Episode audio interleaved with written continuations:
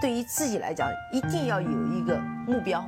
一个企业，它真的要对什么人负责任？嗯，要对社会负责任，嗯，对员工负责任，对股民负责任。这个三个责任，一个国家的发展，实体经济是永远是是顶梁柱。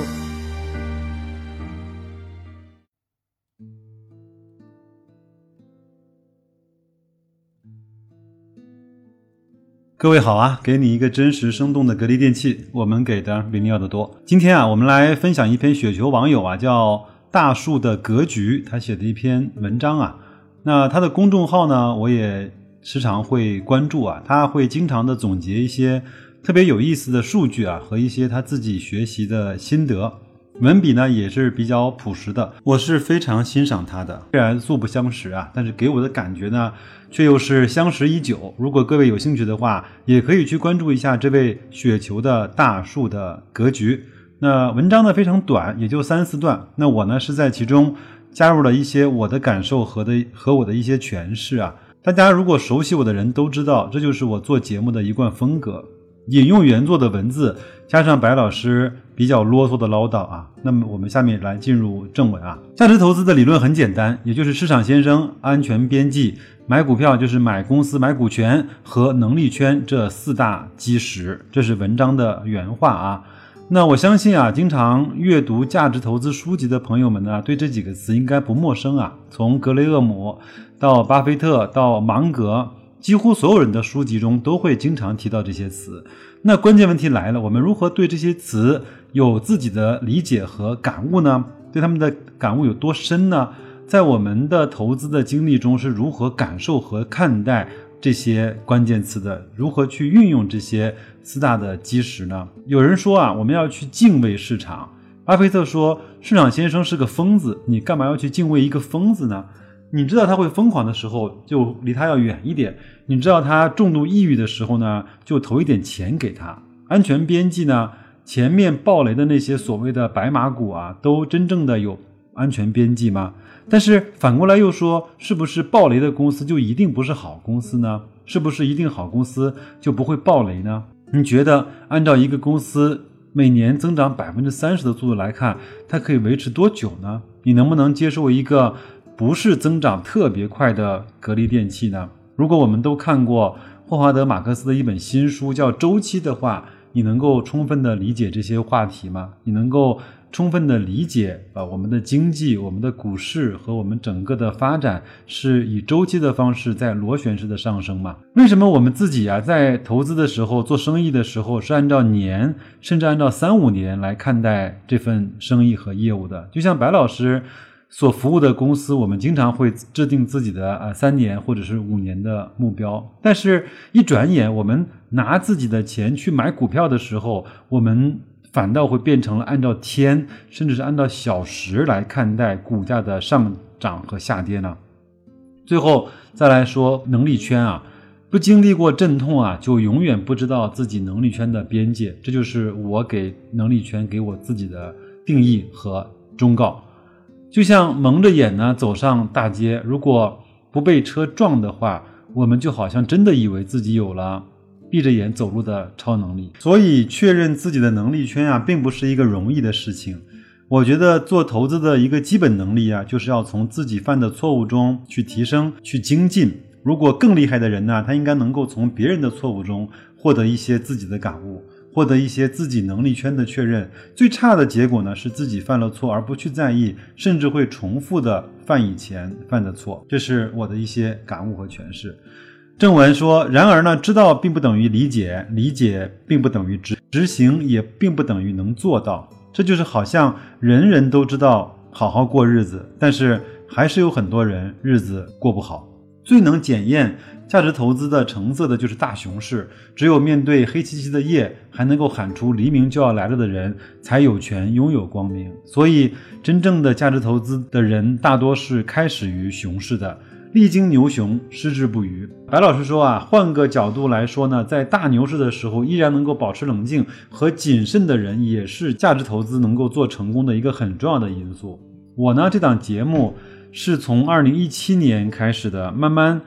做起来的那个时候呢，就是刚刚过去股灾啊的第二年，记得记得在二零一五年的时候呢，指数疯狂的冲向五千点的时候，我跟身边的很多朋友说，这个市场我认为它有点疯狂了，我都已经没有办法去理解的时候，那个时候可能真的是已经疯狂了。但是在当时啊，听进去我的意见的人少之又少。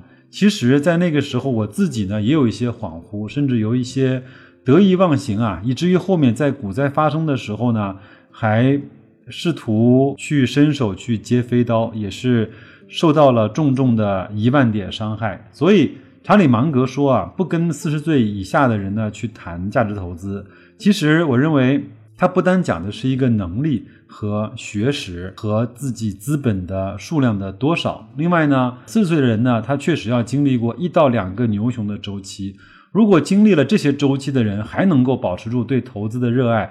能够保持住对价值投资的理解，那么他后面的路就会越走越顺啊！我知道在白老师的听友里面呢，有很多是九零后的朋友，我知道你们后面的路还有很长。如果在一个非常早的时候就经历了牛熊，就养成了一个正确的投资观念，那么这些各位九零后的朋友，当你的四十岁到来的时候，你将拥有一个至少在投资的领域一个比较。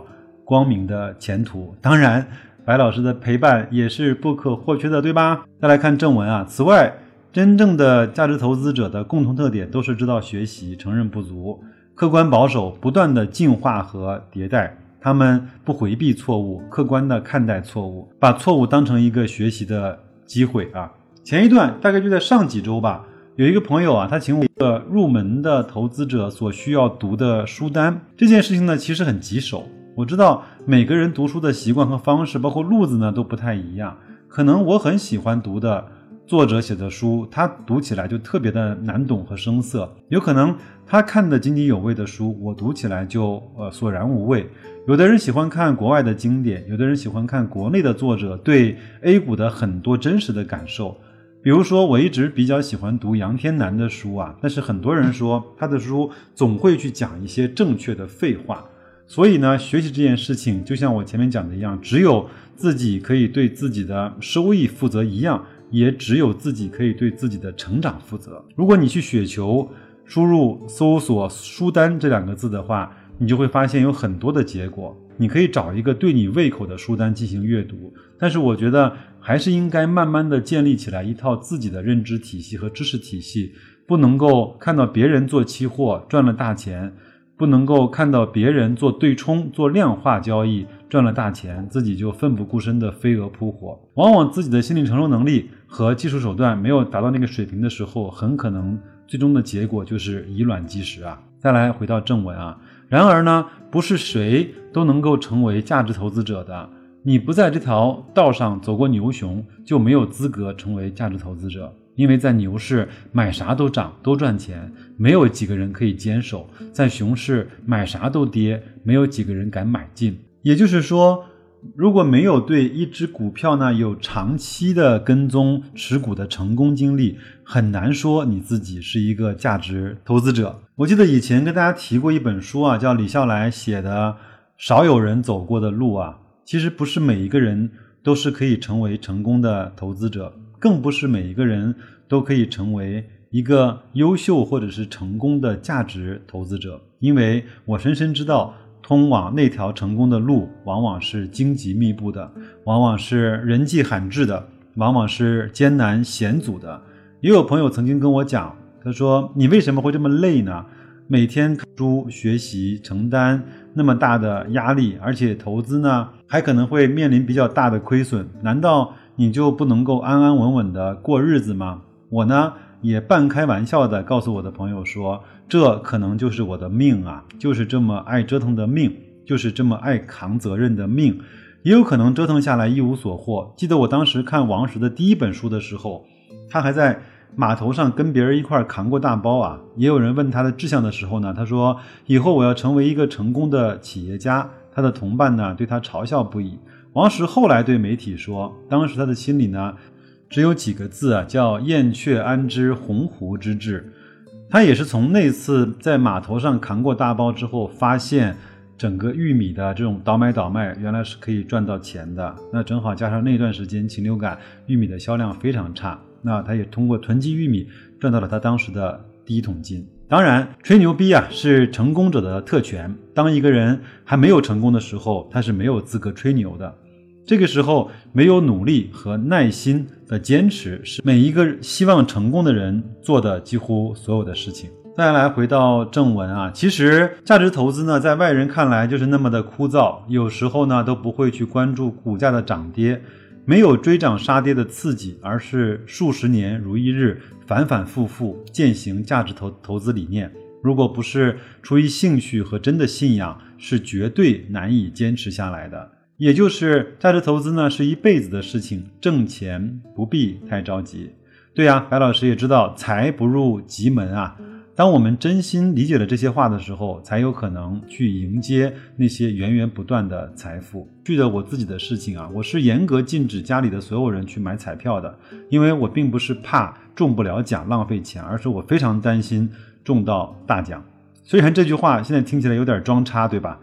对这一点呢，我还是相对比较骄傲的，因为我在我上班的头几个年头，我的一个老同事啊，就跟我讲了一句话，叫“德不配位，必有灾殃”。当然，后面也看了芒格的书啊。他说，如果人想拥有财富的话，那就让自己变得配得起这些财富。如果一个人的财富增加的太快、太急，或者是太突然的话，很可能会给他带来灭顶之灾。我记得有一句话是说，如果想毁掉一个男人的话，就突然给他很多的钱，或者是很大的权利，就一定可以毁掉这个男人。很多人在投资市场呢摸爬滚打了很多年之后，就会慢慢的理解这个道理。就像前面呃闲来一做 S 化投资的那本新书啊，叫《慢慢变富》一样，我们应该去优雅的去迎接这些财富的到来。那文章呢就分享完了，也有我很多的自己的感受啊。最近整个这个市场，无论是通过什么原因，它会有一些波动，有有一些下跌。但是我觉得它的大方向是没有被改变的，中国崛起是没有被改变的，我们的资本市场会变得越来越正规，会变得越来越开放是没有改变的。那我们后面所有的钱会从各个地方会嗯慢慢的涌入到我们的股票市场是没有改变的。那这些好公司会被所有的钱去追捧是没有改变的。那我们也一定会像国际市场一样，好公司会享受溢价，那坏公司会遭到。抛弃啊！那我在下一期节目呢，我也整理了一些暴雷的公司，呃，他们的原因和表现，以及我对他们的冷眼旁观。我觉得我们也也可以来审视一下这样的一个话题，好吧？那今天就先聊到这儿，祝各位新的一周投资愉快，生活顺利，再见。